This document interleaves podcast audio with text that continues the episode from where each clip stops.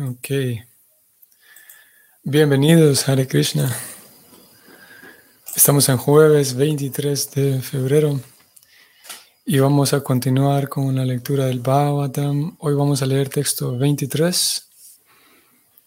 Om Namo Bhagavate Vasudevaya. Om Namo Bhagavate Vasudevaya. Om Namo Bhagavate Vasudevaya. Bhutair Mahat Birjaima Puro Vibhur Narmaya Sete Yadamushu Purusham Bunte Unam Sodasha Sodashatmakam Solakrisista Bhagavam Bacham Sime la traducción es la siguiente. Que la personalidad de Dios, quien por el hecho de acostarse en el universo, anima los cuerpos de los elementos creados materialmente, y quien en su encarnación purusha hace que el ser viviente se someta a las 16 divisiones de las modalidades materiales que lo generan, que Él tenga la bondad de adornar mis declaraciones. El comentario escrito por Prabhupada es el siguiente. Shukadeva Goswami, en su carácter de devoto totalmente dependiente, a diferencia del hombre mundano que se siente orgulloso de su propia capacidad, invoca el placer de la personalidad de Dios para que sus declaraciones puedan tener éxito y sean apreciadas por los oyentes. El devoto siempre se considera un instrumento en lo que se refiere a cualquier cosa que se realice con éxito, y él rehúsa que se le atribuya el mérito de cualquier cosa que haya hecho. El infiel ateo quiere adjudicarse todo el mérito de sus actividades, sin saber que ni siquiera una brisna de paja se mueve sin la sanción del Espíritu Supremo, la personalidad de Dios. Shukadeva Goswami, por consiguiente, quiere actuar bajo la dirección del Señor Supremo, quien inspiró a Brahma para que expusiera la sabiduría védica. Las verdades que se describen en las escrituras védicas no son tonterías. Bueno, definitivamente no son tonterías, pero aquí yo hice una mala lectura. Voy a retroceder. Las verdades que se describen en las escrituras védicas no son teorías de la imaginación mundana, ni tampoco son cosas ficticias, como a veces lo creen hombres de la clase poco inteligente. Las verdades védicas son todas descripciones perfectas acerca de la verdad objetiva, sin ningún error ni ilusión. Y Shukadeva Goswami quiere presentar las verdades de la creación no como una teoría metafísica producto de la especulación filosófica, sino como los datos y hechos verdaderos acerca de la materia ya que se lo dictaría el Señor de la misma manera en que Brahmaji fue inspirado. Como se afirma en la Bhagavad Gita 15.15, el propio Señor es el Padre del conocimiento Vedanta y es solo Él quien conoce el verdadero significado de la filosofía Vedanta.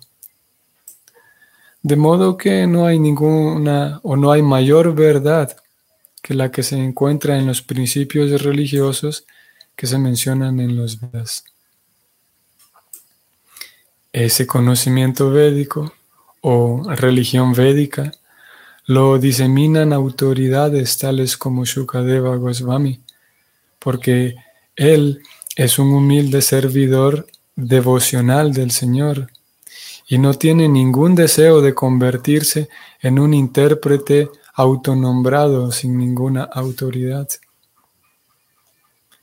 Esa es la manera de explicar el conocimiento védico, manera técnicamente conocida como el sistema parampara, o sea, el proceso descendiente. El hombre inteligente puede ver sin equivocarse que sin el toque espiritual ninguna creación material, ya sea el cuerpo de uno, una fruta o una flor, puede crecer y volverse hermosa. El hombre más inteligente del mundo o el mejor de los científicos puede presentar todo muy bien, solo mientras se encuentre presente la vida espiritual o en la medida en que esté presente el toque espiritual.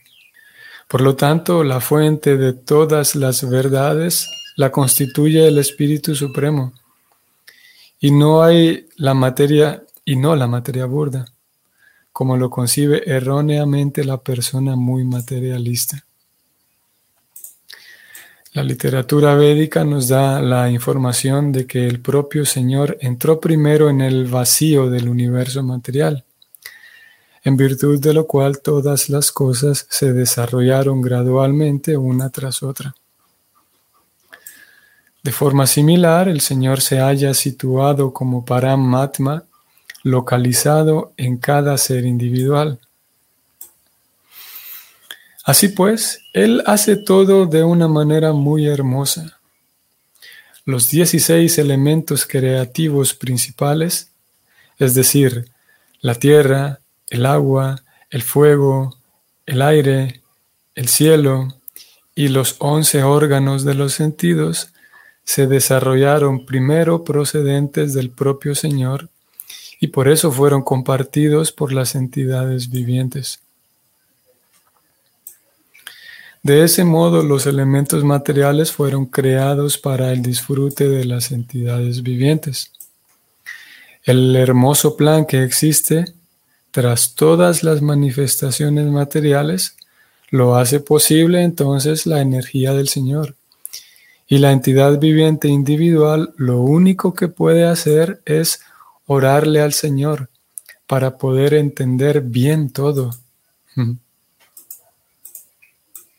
Como el Señor es la entidad suprema, diferente de Shukadeva Goswami, es posible ofrecerle a Él la oración.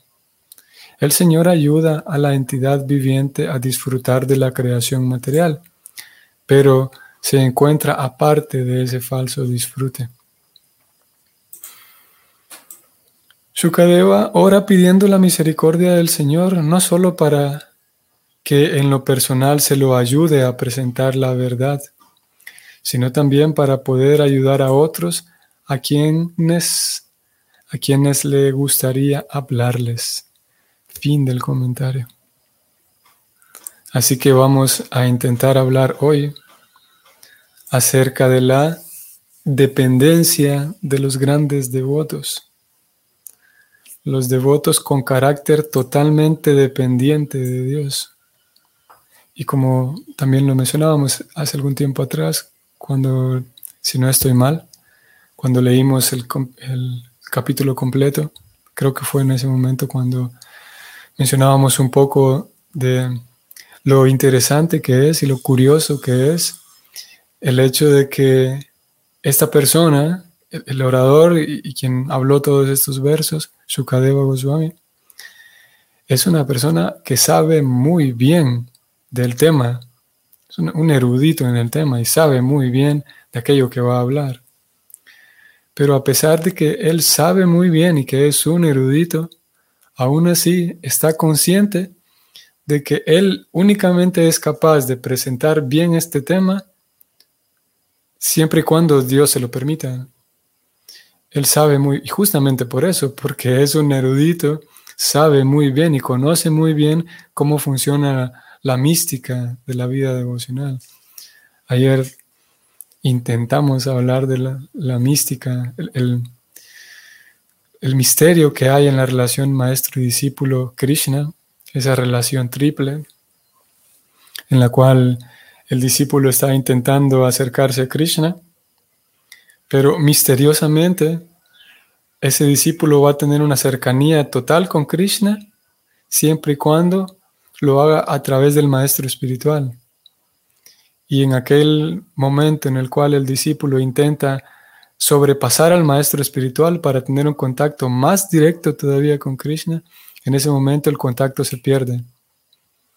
Si, si, hay, si uno quiere un contacto directo, necesitará hacerlo a través de, de un agente, de un tercer agente, lo cual lo vuelve, como decíamos, misterioso porque podría parecer contradictorio, que si queremos un contacto directo, tenemos que ir directamente al, al objeto al cual queremos contactarnos. En este caso es una persona, es Krishna.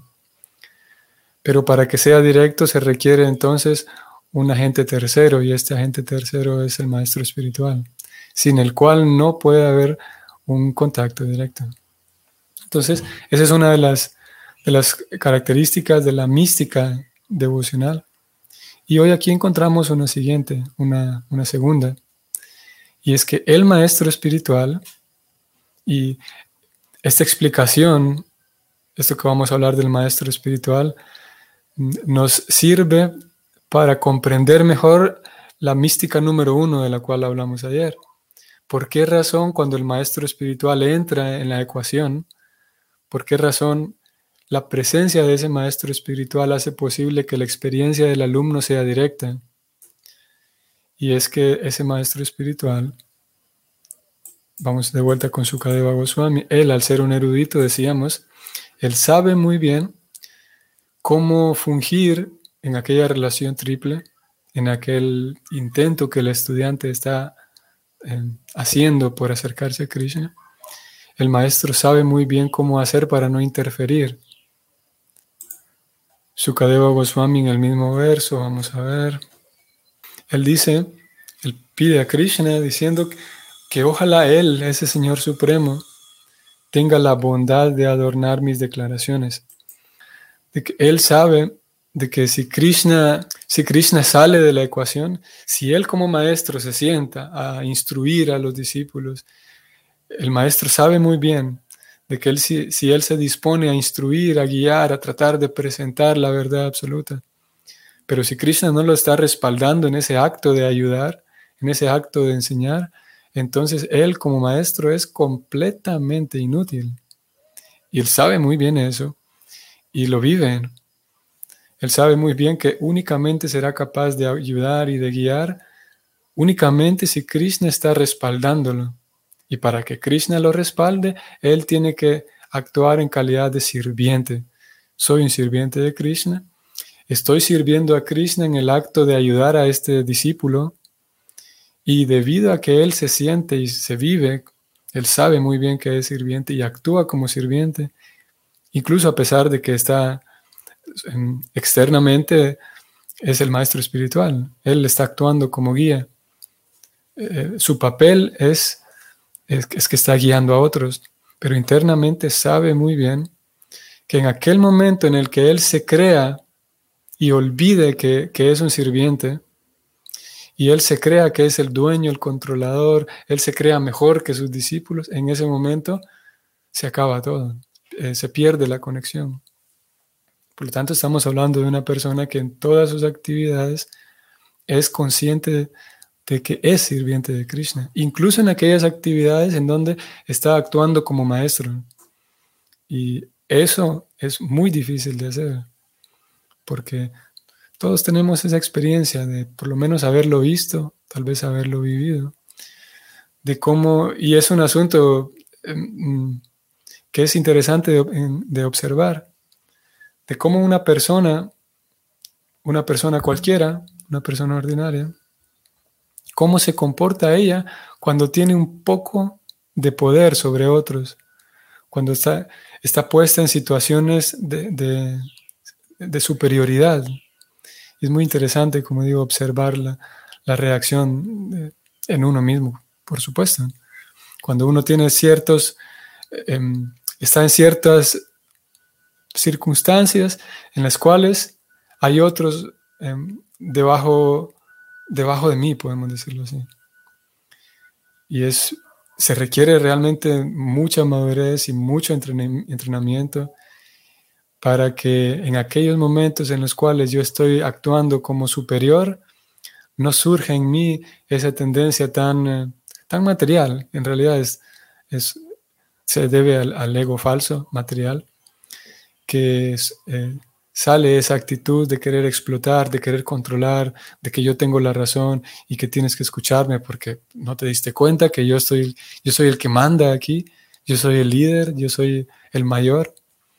Y esa actitud es completamente material y es contraria a la, a la posición real espiritual. Es contraria porque en la medida en la que el Vaishnava avanza, en la medida en la que hay verdadero avance espiritual, la persona, dos cosas, como ya dijimos. Número uno, sabe que todo el tiempo es un sirviente del Señor. Y por lo tanto, el segundo punto, como consecuencia del primero, siempre es un completo dependiente del Señor. Lo cual nos lleva, a, como decíamos al inicio, nos lleva de vuelta al, caso de Parixit, de, de Shukadeva, perdón, que ahí está él. Le acaban de hacer una pregunta acerca del Señor Supremo y a pesar de ser un erudito que conoce muy bien de arriba a abajo, de la A a la Z del tema, pero primero, antes que otra cosa, pide ayuda a Krishna. Pide que el Señor Supremo se complazca conmigo de tal manera que yo pueda presentar apropiadamente el tema del cual voy a hablar.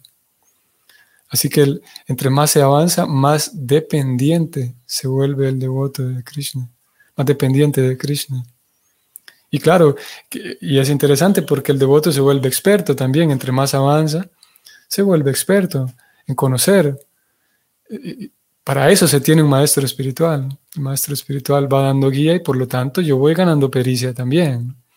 A pesar de yo soy un estudiante, pero voy ganando pericia, voy ganando experiencia, porque para eso tengo un guía, para eso tengo las escrituras, para eso tengo tantas facilidades que Krishna da. Así que no es que el, el devoto se vuelve dependiente, pero es dependiente porque es inútil, que también tenemos experiencia de ello, ¿no? de personas que sí, es un tema muy, muy hablado y muy conocido, el asunto de la dependencia. Podemos hablar incluso de las dependencias en sus diferentes formas, la dependencia emocional, por ejemplo, en donde yo me vuelvo dependiente, yo para estar bien necesito de otro, tengo una dependencia emocional, pero es porque soy inútil. Y en ese caso, eh, eh, debido a que tengo una debilidad de carácter, entonces dependo de otros a pesar de que me humillen, a pesar de que me maltraten, pero sigo dependiendo de la presencia de esa persona para sentirme completo yo. Eso más bien es un asunto eh, de desorden em, a nivel psicológico. Pero en el caso del Vaisnava, es muy experto, el Vaisnava sabe muy bien. Volvemos al ejemplo de París, de Sukadeva. Es un erudito no es que se vuelve dependiente porque es un inútil y porque no sabe hacer nada y por lo tanto eh, eh, va y le pide ayuda a Krishna por sentirse inútil.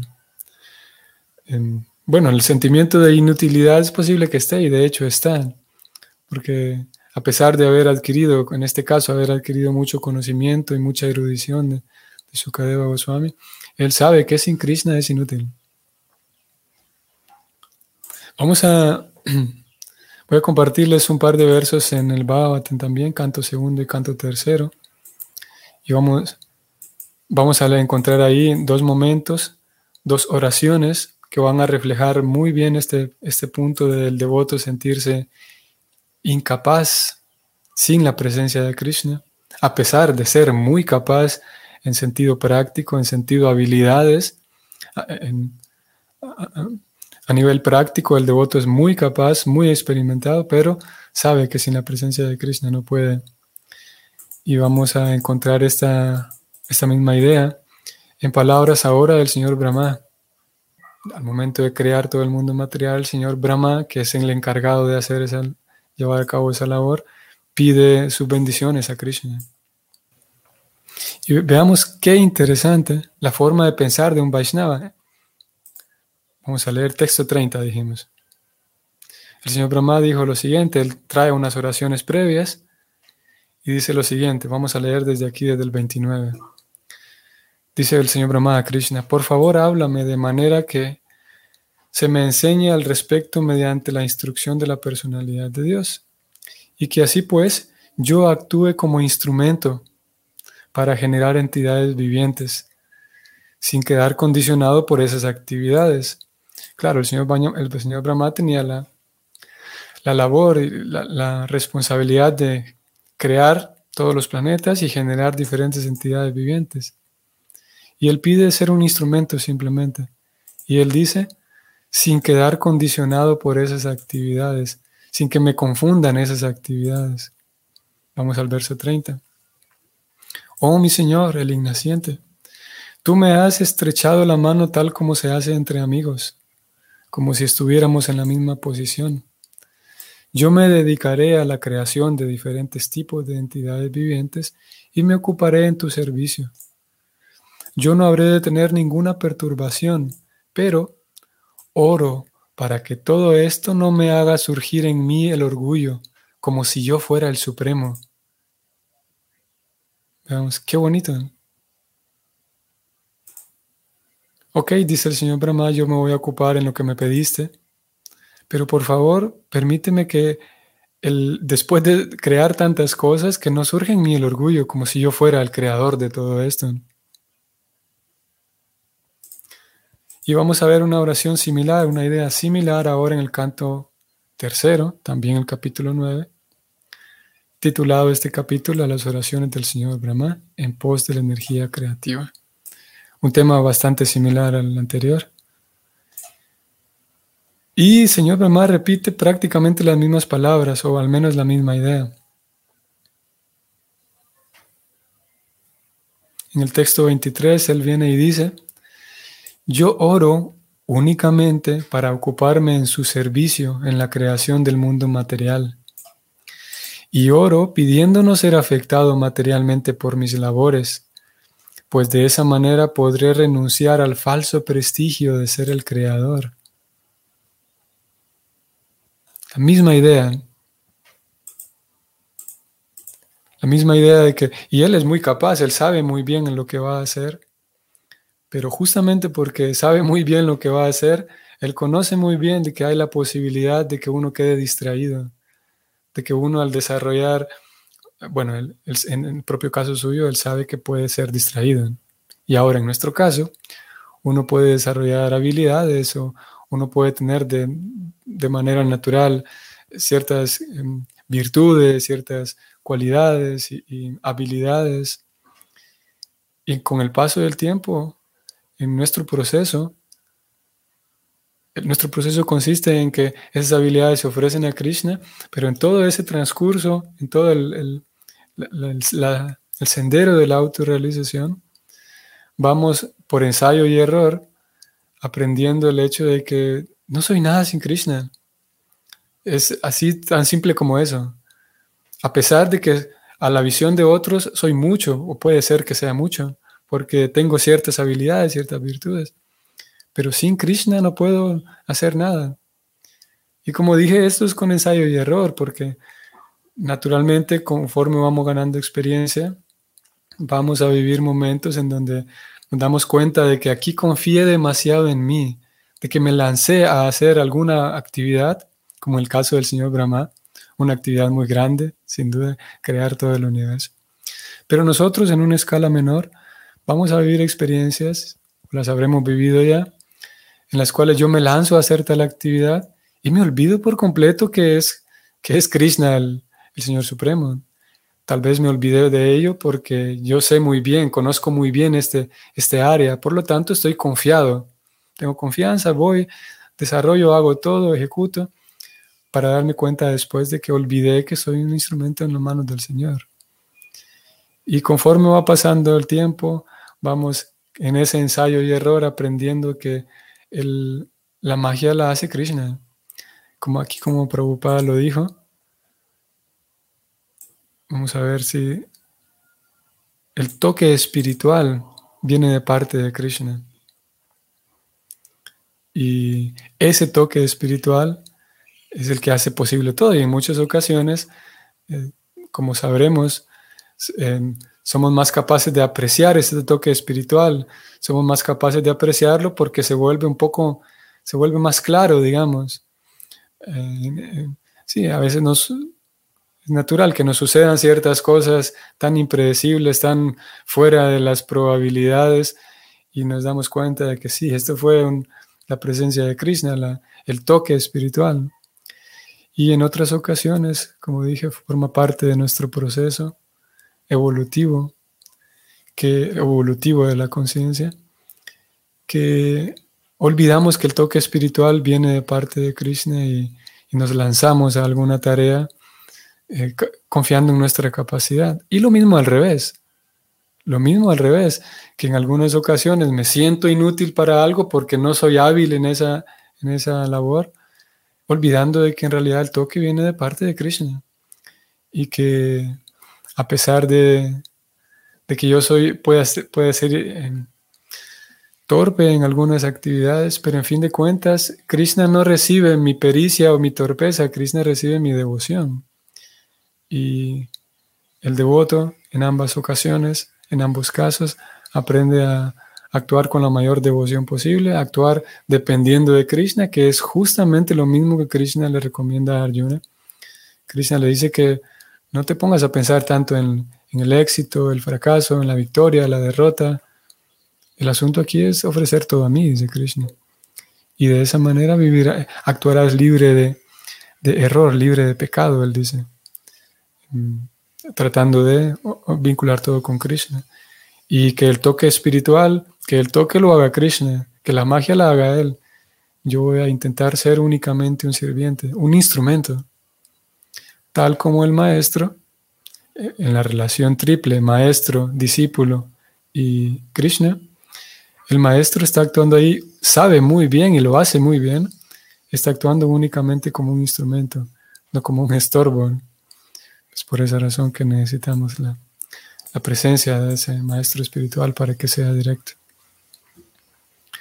Muy bien, entonces vamos a detenernos allí. Eh, vamos a continuar con nuestro intento de, ser simplemente un instrumento de Krishna, ser simplemente un instrumento en las manos de Krishna y que el toque espiritual sea, y que el flujo de ese toque espiritual sea constante, ininterrumpido.